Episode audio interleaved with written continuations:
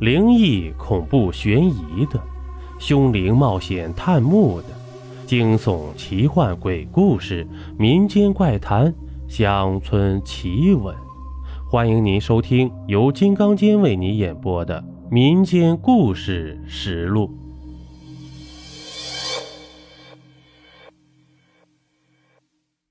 这一集呀，咱们讲一个妓女坟的故事。解放前。在我们辽西殡葬礼仪上流传着这样一种风俗：凡是横死和进过青楼的女子，是不允许入祖坟的。横死是指被野兽害死或遭雷电击死的人。青楼女子指的自然是妓女。我三姑奶就是因为生前做过妓女，死后没允许埋进祖坟。葬在了太爷家后院子里。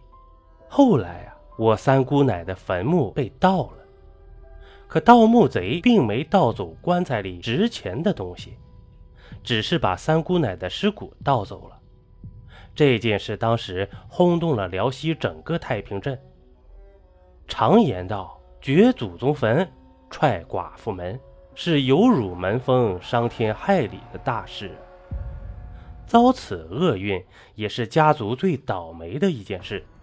我太爷究竟做了什么大逆不道的事情，被人家掘了家中的坟墓呢？盗墓者又因何不去唐家的坟营地里掘坟，却偏偏跑到太爷家的后院掘我三姑奶的坟呢？这件事啊，还得从上个世纪的民国初期说起。第一节。唐家三小姐神秘失踪。民国初期啊，我们唐家在辽西太平镇算得上有权有势的大户人家。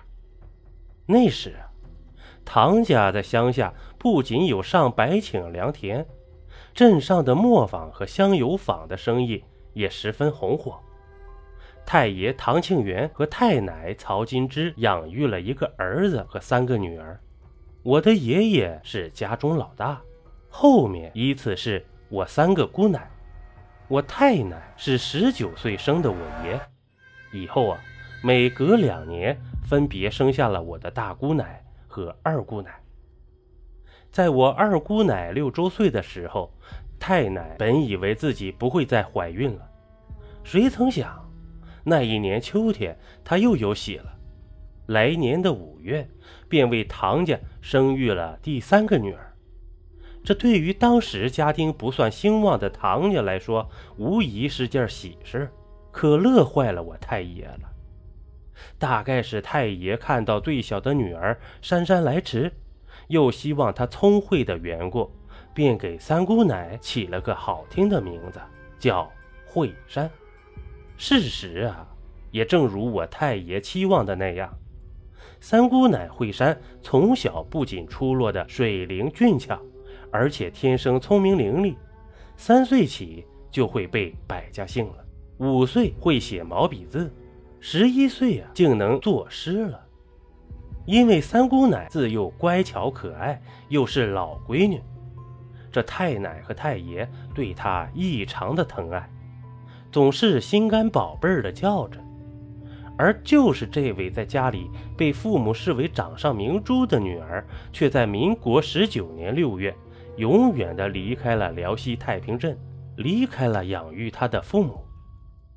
这件事啊，给唐家以后的生活带来了巨大的阴影，也给我太爷太奶留下了永远的痛，以至于我太奶每次思念起女儿，都流下悔恨的泪水。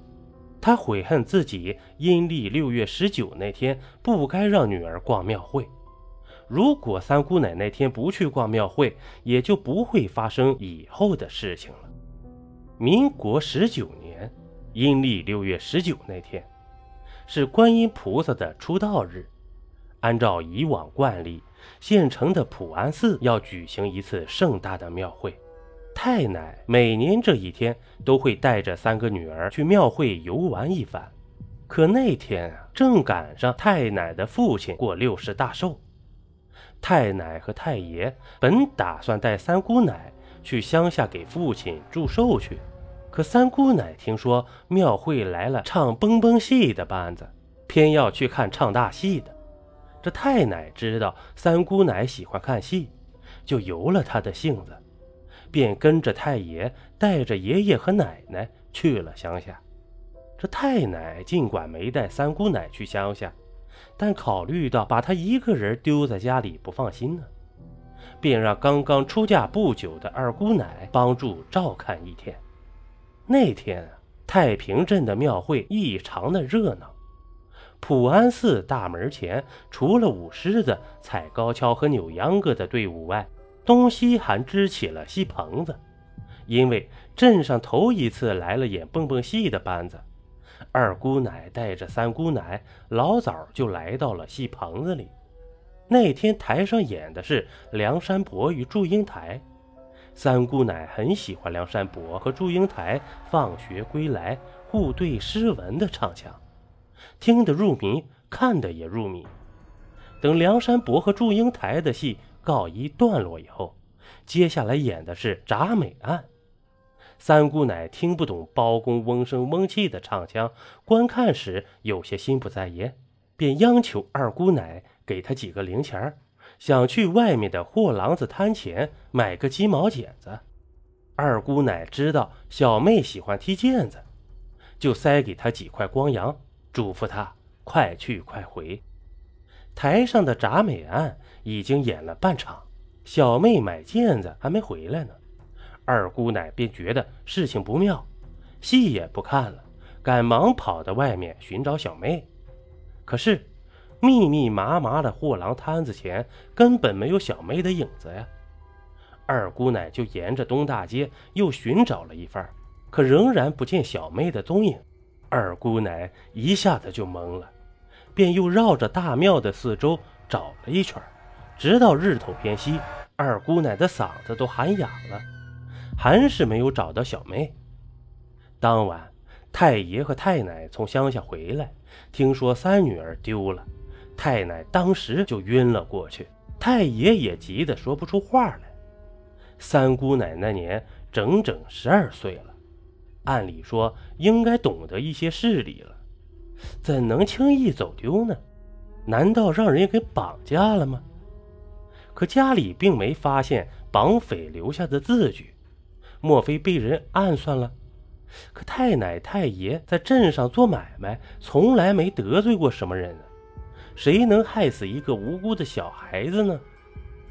排除这两种可能，太爷怀疑十有八九是人贩子干的。因为那几年啊，人贩子贩卖小女孩的事时有发生。那些人贩子都是挑选容貌姣好的女孩，然后把她们高价贩卖到外地妓院去。太爷一想到城里花柳巷的姚姐们。就不敢再想，立马跑到镇上警察署报案去了。我太爷敲开警察署长的房门时，就见县城药铺刘掌柜也来报案，说自己十三岁的女儿失踪了。警察署长一听，两家走丢的都是小姑娘，断定此事一定是人贩子所为，忙召集警察侦破此案。并对我太爷和刘掌柜承诺，一周之内肯定破案。可我太爷在家如坐针毡似的等了半个月，也没有等到警察署破案的消息。我太奶觉着这辈子再也见不到女儿了，每天就以泪洗面，最后啊，竟哭瞎了一只眼。我二姑奶啊，一想到自己弄丢了妹妹，就觉着。对不起父母，悔恨的呀，竟用上吊自杀来弥补自己的过错。